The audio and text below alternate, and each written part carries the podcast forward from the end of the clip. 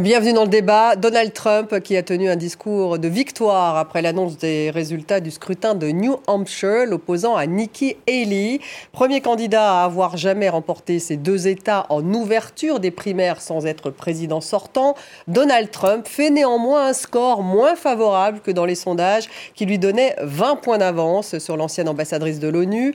Trump l'a finalement devancé d'environ 11 points avec plus de 54% des voix, soit quelques 163 000 bulletins.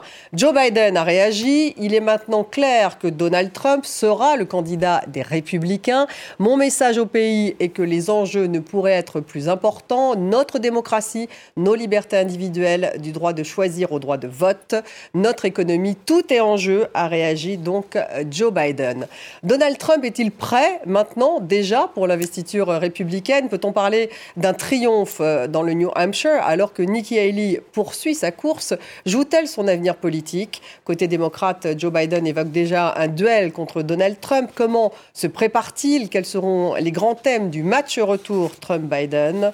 On pose ces questions à mes invités. J'ai le plaisir d'avoir à mes côtés Hélène Kuntz. Bonsoir. Bonsoir. Merci de revenir sur le débat, Hélène. Professeur à l'INSEC Paris, auteur de Portrait de VIP, l'incroyable histoire de Kamala Harris.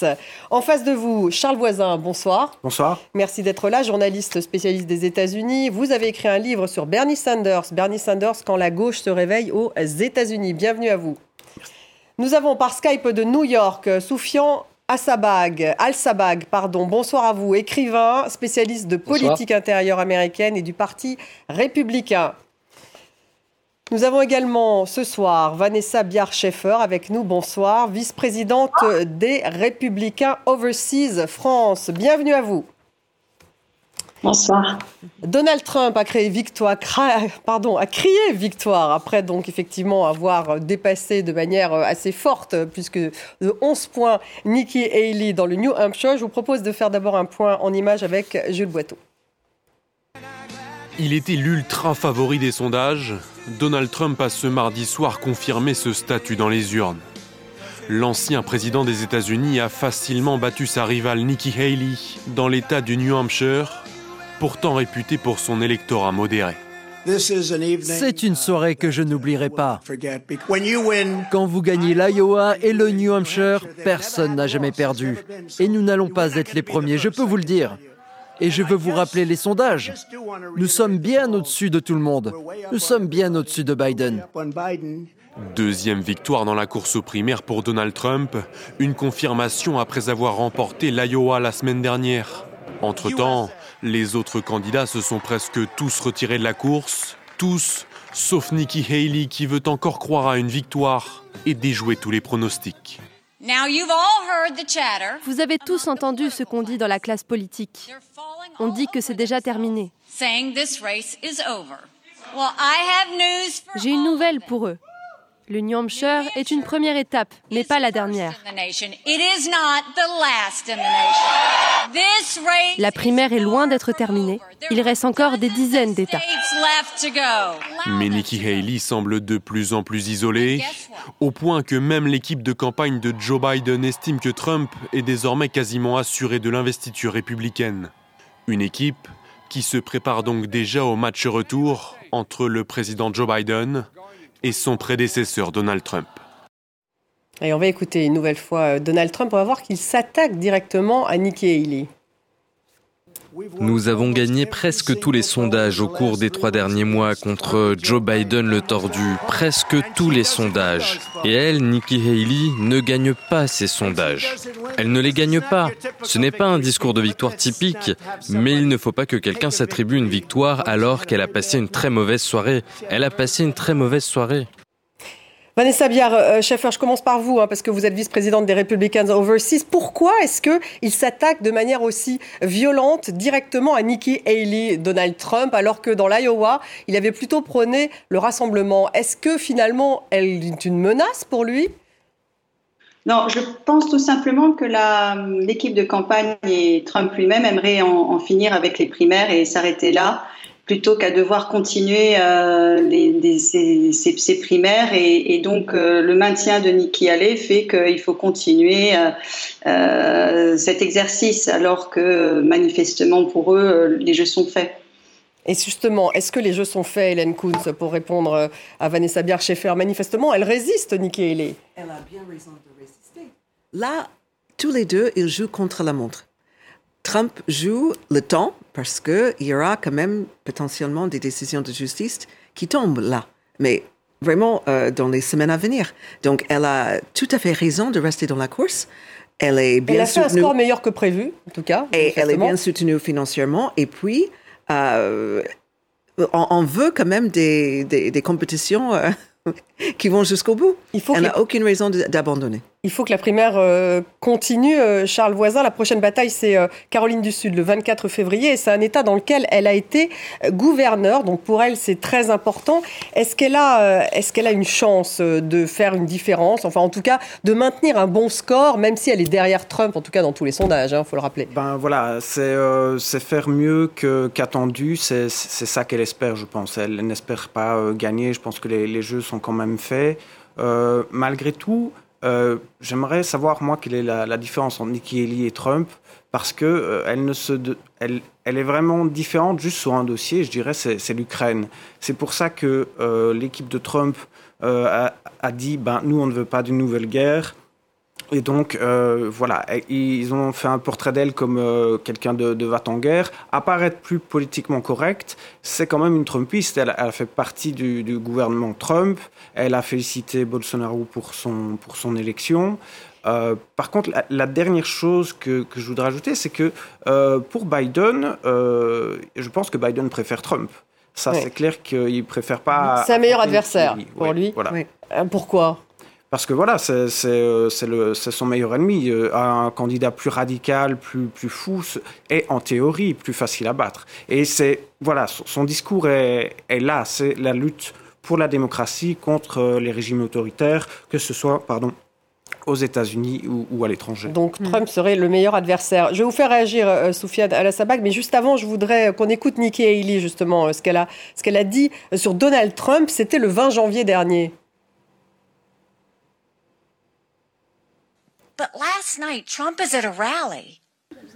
Mais hier soir, Trump était à un meeting et il n'a cessé de mentionner mon nom à plusieurs reprises pour demander pourquoi je n'ai pas pris de mesures de sécurité pendant les émeutes au Capitole. Pourquoi n'ai-je pas mieux géré le 6 janvier? Mais je n'étais même pas à Washington le 6 janvier. Je n'étais pas en fonction à ce moment-là. Ils disent qu'il s'est trompé, qu'il parlait d'autre chose, qu'il parlait de Nancy Pelosi, mais il m'a mentionné à plusieurs reprises dans ce scénario. Ce qui me préoccupe, et ce que je dis n'a rien de désobligeant, mais lorsque vous êtes confronté aux pressions de la présidence, nous ne pouvons pas avoir pour président quelqu'un dont nous nous demandons s'il est mentalement apte à l'être.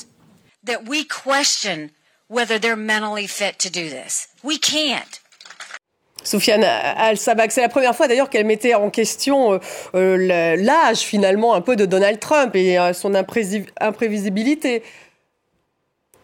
Vous avez tout à fait raison et c'était peut-être la première attaque très très franche qu'on a vue de la part de Nikki Haley envers Donald Trump. C'est vrai qu'avant ça, je ne saurais pas vous dire si elle est vraiment une Trumpiste, mais en tout cas, elle n'a jamais fait montre très fortement de ses différences de position avec Trump.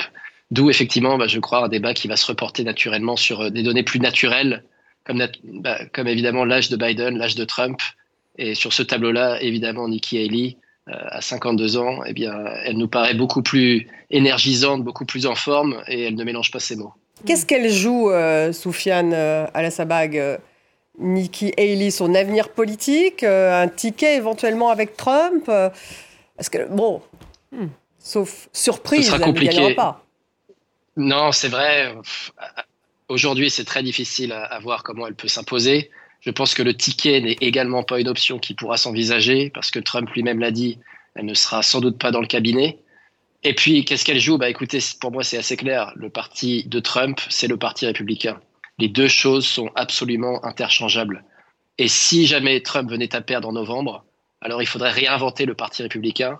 Et naturellement, on penserait à première opposante de Trump, dans ses primaires, qui est maintenant incontestablement Nikki Haley. Donc je pense que c'est la carte qu'elle a à jouer, le futur du parti et peut-être éventuellement 2028. Vanessa Bier-Schaeffer, vous êtes d'accord? Elle joue euh, le futur du parti, euh, s'installer euh, au sein du camp républicain, Nikki Haley je vais avoir une, une, expression un peu triviale. Avec d'ici, on peut aller très loin et surtout nulle part.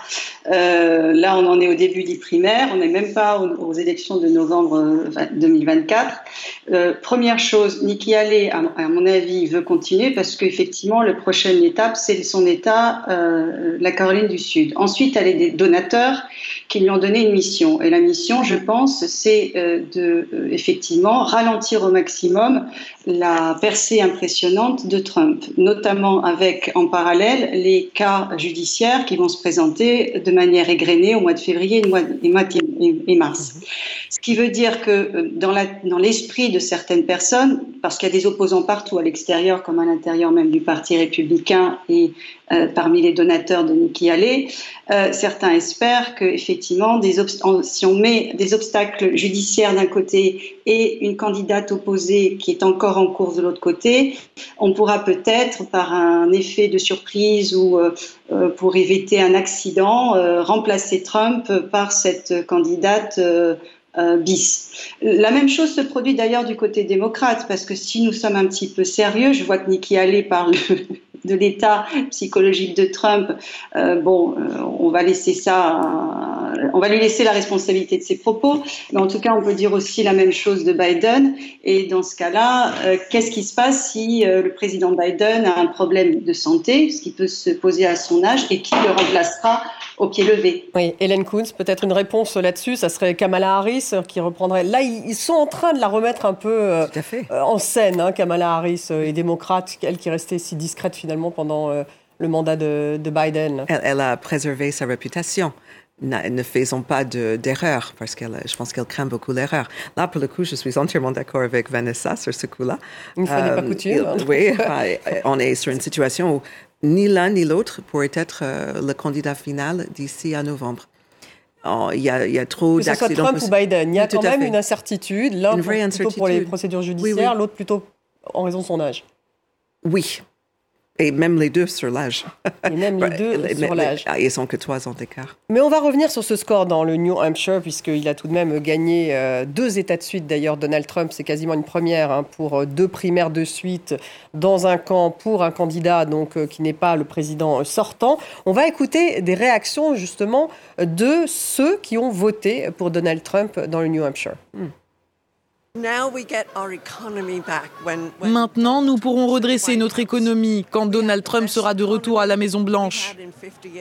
Nous avions la meilleure économie de ces 50 dernières années. Les frontières étaient fermées, aucun clandestin ne les traversait. Pour finir on ne sait où.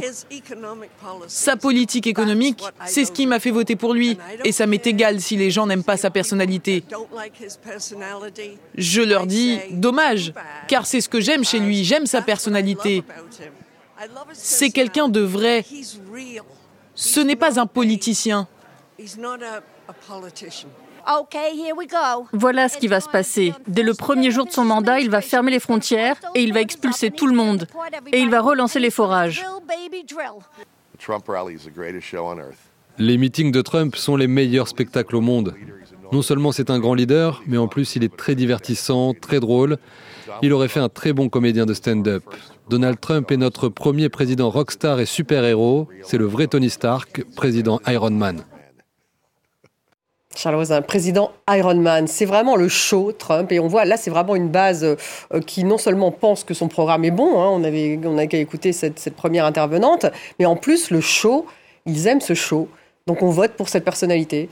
C'est sûr, euh, ils votent pour lui, ils votent pour euh, voilà, il, il, faut dire que il arrive à créer un lien avec ses électeurs comme, euh, comme euh, aucun président, à, mon sens, peut-être euh, Bill Clinton, je ne sais pas. En tout cas, vraiment, Trump, il y, a une connexion avec ses électeurs, à tel point que on parle de secte, puisqu'ils le suivent, même quand il met en danger les, les, institutions américaines, même quand il tient des propos vraiment gravissimes, je veux dire des propos ignobles qu'il vient tenir au New Hampshire, il a dit et je, le répète parce que non, c'est très difficile à, même concevoir qu'on puisse dire ça. C'est-à-dire, il a dit les migrants empoisonnent le sang de notre pays. C'est-à-dire dénoncer euh, l'immigration massive, c'est déjà une rhétorique incendiaire, mais là, on est euh, dans un, discours néo-nazi, tout simplement. Et il faut soulever que Nikki Haley n'a pas dénoncé ça. Ron DeSantis n'a pas dénoncé ça.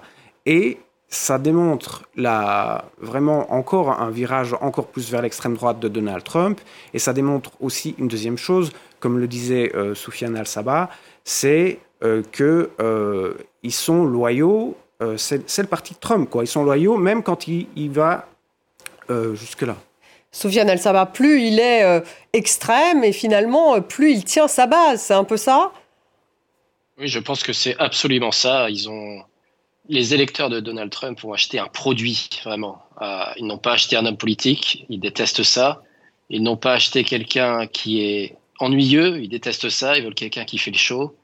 C'est vraiment une base qui est prête à aller avec lui jusqu'au bout. Il l'avait dit lui-même dès 2016, Donald Trump, il avait dit, si je tire sur quelqu'un sur la cinquième avenue, mes, mes scores, mes sondages ne vont absolument pas bouger. Et il avait, il y a déjà huit ans, absolument raison sur ce point comment on l'explique cette base? Comment on explique effectivement qu'elle euh, qu'elle croit toujours que l'élection a été volée, que plus il est euh, plus il est extrême, plus elle le suit? Comment l'expliquer? Alors on a vu un petit peu dans les en regardant un peu plus dans le détail sur qui a voté justement pour Nikki Haley ou Donald Trump que Donald Trump ce sont plutôt euh, il fait plutôt des scores plus élevés auprès d'une population plutôt rurale et moins éduquée alors qu'elle fait un score un peu plus élevé auprès donc d'un électorat plus éduqué et plus proche du centre. Donc il y aurait vraiment euh, ces différences à la fois donc sociales et en même temps euh, euh, comment entre les villes et les campagnes Absolument, sans aucun doute. C'est exactement la segmentation qu'on a vue déjà à l'œuvre en 2016, puis en 2020.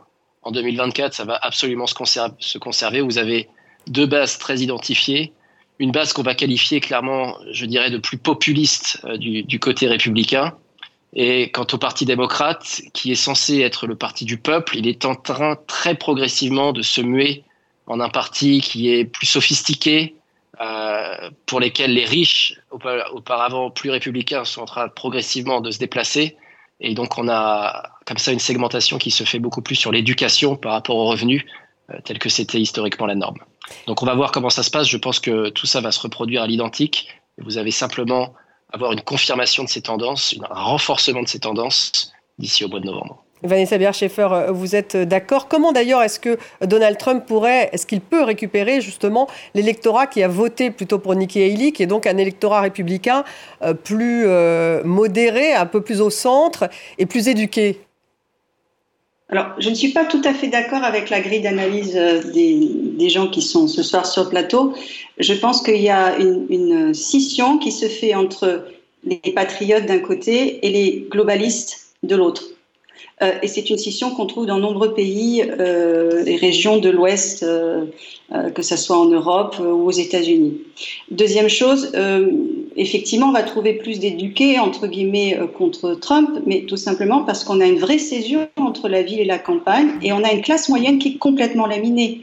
Il faut se rendre compte qu'aux États-Unis, on peut payer jusqu'à 20% de taux d'intérêt sur la carte de crédit, qu'on peut être en, endetté juste pour pouvoir s'alimenter. Donc on est dans une situation financière et économique extrêmement grave. Donc, on a pu voir les effets aux États-Unis, dont on voit aussi les effets euh, en Europe. Donc, si vous voulez, la césure, elle est tout simplement entre ceux qui peuvent tous les jours gagner leur vie et faire face à leurs euh, frais, et puis ceux euh, qui ne peuvent plus. Et malheureusement, ceux qui ne peuvent plus sont largement maintenant majoritaires. Donc là, vous parlez surtout d'un électorat socialement plus défavorisé qui voterait Trump, c'est ce que vous voulez dire? C'est une casse moyenne qui complètement laminés. Ce sont des gens qui avaient un train de vie, qui avaient quand même une vie normale et qui sont laminés. Et ils sont, je pense qu'aux États-Unis, on est plus avancé dans ce phénomène-là qu'en Europe. En Europe, on, est en, euh, euh, on a quelques, quelques années de décalage, je pense, parce qu'il y a un filet social qui est notamment, totalement différent. Hélène Donc, oui. je pense que les deux partis, que ce soit républicains ou démocrates, vont devoir, s'ils veulent être élus aux prochaines élections, euh, et notamment il n'y a pas que les élections euh, présidentielles, même si effectivement c'est la majeure partie du débat, vont devoir s'attaquer à ce sujet-là. Parce que c'est ce sujet-là, notamment Bon, monsieur parlait euh, du, problème de l'immigration. Euh, les problèmes de l'immigration, on en parle quand il y a des problèmes économiques. Quand les problèmes économiques sont résolus, l'immigration passe en, deuxième, en, deuxième place. Euh, quant aux problèmes internationaux, j'ai le regret de vous dire que les Américains, c'est le dernier de leur, de leur sujet euh, avant l'économie, l'immigration et ensuite éventuellement l'international quand cela impacte sur leur, leur niveau de vie. Hélène Kuntz, pour rebondir sur ce que vient de dire Vanessa Bier-Schaeffer, en même temps, il y a une croissance, taux de croissance qui est plutôt bon taux de croissance, un chômage qui est au plus bas aux États-Unis. Le bilan économique de Joe Biden n'est pas, pas si mauvais, mais il y a une pauvreté qui a augmenté. Ça, c'est peut-être vrai aussi. mais est-ce que ça veut dire un électorat pour Trump? Alors, je pense que c'est. Enfin, on, a deux médias. On a deux partis aux États-Unis, on a aussi deux médias. Et en écoutant euh, justement les témoignages tout à l'heure, on comprend tout à fait que les mêmes faits ne sont pas reliés de la même manière. Euh, il y a des gens qui pensent toujours hein, que réellement euh, Trump a gagné, que Biden n'est pas légitime, que le 6 janvier c'était vraiment une, manifestation paisible. Donc c'est assez terrible parce que nous n'avons pas les mêmes faits au final. On a les mêmes on a les mêmes faits, mais pas les mêmes informations autour de ces faits. Même que, le, que la bourse soit au plus haut, enfin, quelles que soient les données euh, économiques, euh, c'est très étonnant pour moi d'écouter ces propos. Et parfois, je suis amenée à écouter, hein, vous savez, ces chaînes euh, qui sont plutôt à droite, et je me demande, mais d'où ça sort?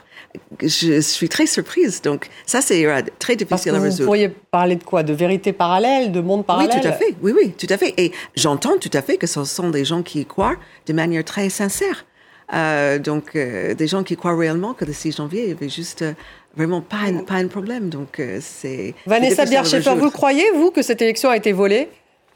Alors, attendez, je voudrais remettre euh, juste une petite précision. Moi, je parle d'économie. On n'a pas besoin de regarder la télé ou de lire les, journaux pour savoir si on a l'inflation ou si on peut faire face à ces charges. Non, bien sûr. Mais sur, sur la question justement de cette euh, vérité sur ce qui s'est passé le 6 janvier. Alors, d'abord, je n'étais pas là-bas. donc, euh, donc, donc vous doutez, vous doutez quand même.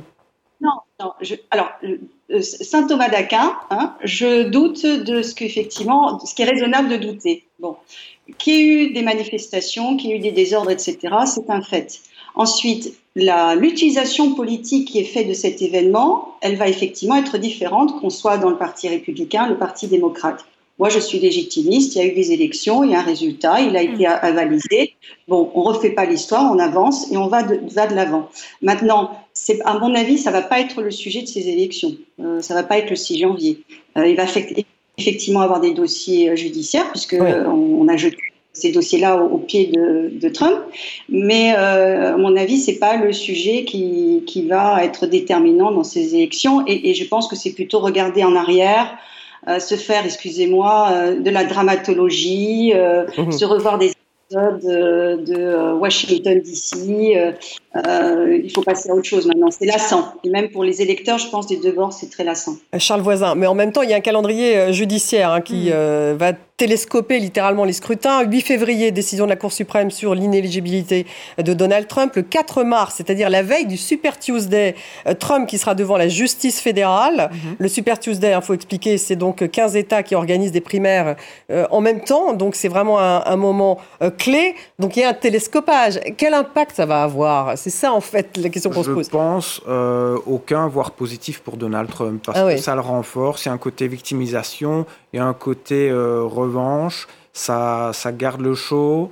Euh, et Même s'il est condamné oui, alors il y, a, une petite anecdote qu'on peut raconter, c'est on peut faire campagne en prison aux États-Unis. Mhm. C'est déjà arrivé. Il y a un candidat socialiste en 1912, je pense, qui a fait campagne en prison. C'est possible, mais je, je ne. Ça ne jettera pas le discrédit sur lui s'il est condamné Les sondages disent oui. Hein? Les sondages disent que ça va affecter le vote au sein même des républicains. Là, on est sur deux primaires avec 200 000 votants sur 80 millions de votants à, droite aux États-Unis. Donc, euh, je, je, pense que euh, justement les 15 États là, et s'il a une conviction, ces conventions, c'est quand même pour élire les délégués. Hein?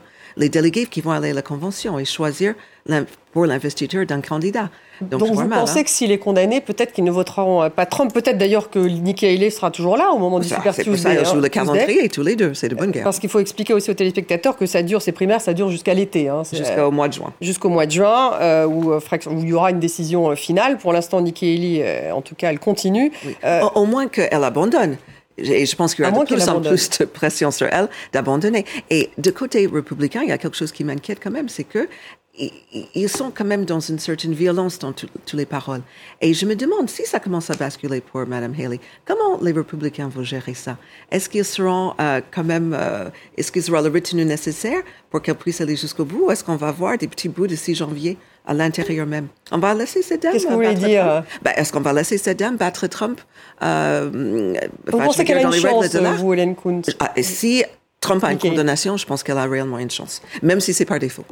Ah oui, Soufiane euh, Alassabag. Je pense que c'est correct et je pense que c'était exactement le calcul de Chris Christie qui a abandonné seulement quelques jours avant les caucus de l'Iowa.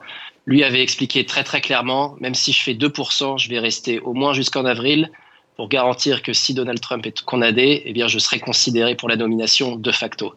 Et finalement, il a fini par abandonner. Alors pourquoi est-ce qu'il a abandonné Chris Christie? Parce que c'est le premier à avoir abandonné. Ensuite, il y a eu Ron DeSantis. Ils sont pas assez. C'est exact. Ils sont pas assez. Ils n'avaient pas, assez d'argent. Le problème était l'argent et effectivement, ce n'est pas réaliste de continuer si vous faites 2% dans les primaires. Et pour l'instant, Nikki Haley, hier soir, elle a fait 45%, donc c'est largement assez pour continuer. Si elle se maintient à ce niveau suffisamment longtemps et qu'elle euh, simplement laisse penser qu'il y a une compétition entre elle et Trump, alors si jamais il devait y avoir un recours, je pense que son nom devra être considéré. Donc qui finance sa campagne, Soufiane euh, Assabag, à Nikki Haley parce que manifestement, elle a suffisamment de financement, alors que Ron DeSantis, tout le monde pariait sur lui, toute la presse conservatrice, il y a un an, pariait sur lui, il s'est retrouvé sans argent au milieu de la, course, il a dû jeter l'éponge. Et elle, il y a toujours, en fait, des investisseurs sur elle, il y a toujours de l'argent misé sur elle. Tout à fait. Mhm. Tout à fait. Qui sont les républicains? Qui est en fait très puissant, c'est l'establishment républicain, c'est effectivement les, les, grands instituts financiers. Euh, tous les acteurs qui, en fait, début 2023, étaient clairement derrière De Santis, jusqu'à ce qu'ils s'effondrent lors des débats et dans les sondages. Ces donateurs se sont reportés sur Nikki Haley. Et maintenant, je crois qu'ils vont lui donner une ligne de crédit au moins pour le mois de février. Mm-hmm. On va voir si elle arrive jusqu'au Super Tuesday. Mais si jamais elle arrive au Super Tuesday et qu'elle se maintient encore une fois à un niveau raisonnable sans doute à 30, 40, 50% du vote, mais ils continueront à la soutenir très visiblement. Ah bah dis donc, ça veut dire Vanessa Bier-Schaeffer qu'elle a une sacrée pression, euh, Nikki Haley. C'est à chaque fois, effectivement, on retire, on retire la bourse au moindre... Euh, euh, si, si, elle n'obtient pas le score requis, oui, alors je vais vous dire, je pense que la politique est très violente, très dure, et particulièrement pour les femmes. je crois que c'est physiquement un, exercice extrêmement euh, difficile, euh, enfin à ces niveaux, hein, évidemment. Euh, bon, Nikki Haley, c'est la candidate néoconservatrice de tous ceux qui détestent Trump chez les néoconservateurs et qui aimeraient voir s'en débarrasser. Donc effectivement, ils ne vont pas lâcher l'affaire comme ça et ils vont continuer de la soutenir. Euh, maintenant, euh, comme je le disais tout à l'heure, je pense qu'il y a une, lame de fond euh, populaire liée aux circonstances notamment économiques, mais aussi morales, et puis sur d'autres sujets aussi de société, qui font que je crois que certains néoconservateurs n'ont peut-être pas pris la mesure des troubles que cela pouvait engendrer si les, électeurs n'ont pas des candidats dont ils estiment légitimement qu'il les représente. Pas forcément qu'il gagne, mais au moins qu'une voix populaire soit entendue. Et le Parti républicain, dans sa démographie, dans ses électeurs, a changé. C'est pas un, un, parti. Donc vous ne pensez pas qu'elle représente euh, les républicains C'est ce que vous dites, Vanessa Bier-Schaeffer. Vous pensez que Trump les représente, mais pas euh, Nikki Haley, dans la majorité? non, moi, je, moi, la majorité, c'est celle qui s'exprime lors de vote. Donc laissons mm. Nikki aller au bout. Je dis simplement qu'elle est soutenue un petit peu au forceps de manière artificielle parce que derrière, elle a des donateurs néoconservateurs qui veulent deux choses, voir Trump partir d'une part mhm. et continuer la politique internationale de Biden, c'est-à-dire ce qui se passe actuellement en Europe et des différents conflits internationaux. Donc, une fois ces deux données-là, la haine de Trump et un agenda politique international, qui est d'ailleurs la raison pour laquelle elle avait démissionné à l'époque où elle était au gouvernement de Trump, euh, si on a ces deux éléments en tête, on, sait, on peut comprendre pourquoi elle se maintient à l'heure actuelle. Mmh. Que ce n'est pas sa volonté propre, si vous voulez. Elle est, elle est dépendante des gens qui la financent, comme euh, dit Comme ils le sont tous, euh, j'ai envie de dire. Mais Hélène Koons, peut-être vous pouvez ah, répondre. je, je, suis étonnée parce que quand même, on est soit du hard MAGA, soit du soft MAGA. Lord MAGA, donc là, c'est le, le, MAGA, Make America, Great Again. Hein, C'est le socle de Trump. Tout à fait. Et lors des débats, par exemple, on a demandé à chaque candidat de lever la main. Euh, Nikki Haley a dit que si, euh, si elle devenait président, elle allait pardonner Trump, par exemple. Elle a dit que pas grand-chose. Sur l'Ukraine, il y a une vraie divergence. Ça, hein, c'est vrai. Euh, Ça, elle ça, est pour vrai. une aide à l'Ukraine, alors que Donald Trump est beaucoup plus iso- isolationniste. hein, Tout à à fait, mais je suis d'accord avec ma compatriote que, dans les faits, euh, pour le, le commun des Américains, ce n'est pas leur préoccupation. Et sur les questions sociétales, ils sont très proches. Oui. Un mot sur Joe Biden. Vous vouliez euh, rajouter oui, quelque oui, chose euh, sur l'Ukraine, alors euh, il faut savoir que même si Nikki Haley euh, arrive à la Maison Blanche, c'est quand même la, la Chambre euh, Mm. des représentants qui a euh, en main le, le budget. Et euh, à la Chambre des, des représentants, il y a des Trumpistes. Donc ils veulent pas laisser ça passer pour l'instant, sauf euh, contre, euh, il y a une grande négociation en ce moment que Joe Biden va, va peut-être accepter, et s'il accepte, ça, sera, ça passera très moyen à gauche, contre euh, une restriction très forte du, du droit d'asile euh, voilà, à la frontière euh, mexicaine. Voilà, Joe Biden va probablement accepter ça pour débloquer l'aide euh, pour l'Ukraine. Mais donc, c'est la, Chambre qui décide. Et, Parce que c'est dans le même package. hein, voilà, euh, S'il y a des Trumpistes à la Chambre, Nikki Haley, euh, bah, elle, elle, elle sera aussi euh, pieds et poings liés. Mais ces très grands donateurs qui soutiennent Haley en ce moment n'ont pas envie de nouveau de avoir une fil de rasoir sur la Chambre. Ce qu'ils ont en ce moment, c'était un congrès extrêmement peu efficace. Ils ont presque rien fait parce qu'ils n'avaient pas une réelle majorité forte.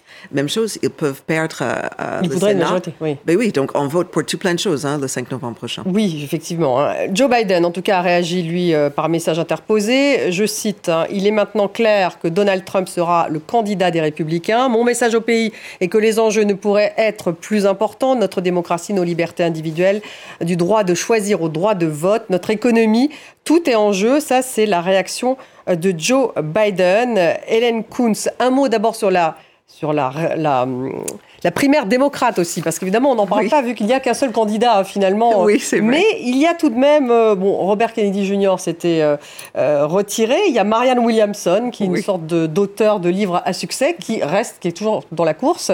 Et s'il n'y a pas eu de vote officiel dans le New Hampshire pour les démocrates, il y a une sorte de vote symbolique qui a donné d'ailleurs la victoire à Joe Biden. Oui, à 70%.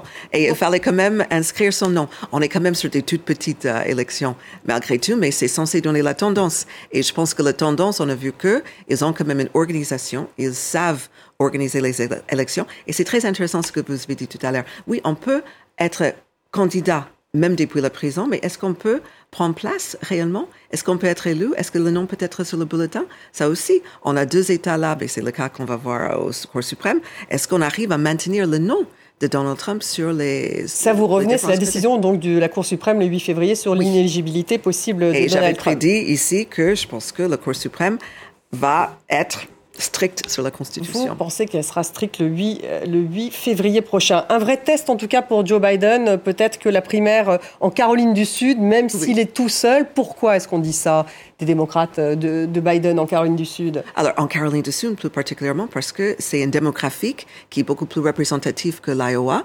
Euh, et c'est la raison pour laquelle le Parti démocratique a choisi de lancer leur campagne depuis la Caroline du Sud. Parce qu'ils pensaient que Donc en fait, ça doit lui donner une bonne dynamique cette Caroline du Sud. Il faut qu'il soit, euh, qu'il obtienne un Alors, nombre je- de votes important, alors qu'il est tout seul. Oui, il est tout seul, mais il faut aussi euh, une certaine, vous l'avez bien dit tout à l'heure, et, et, euh, comment faire contre ce bulldozer qui est Donald Trump de par sa personnalité, sa façon de occuper les médias?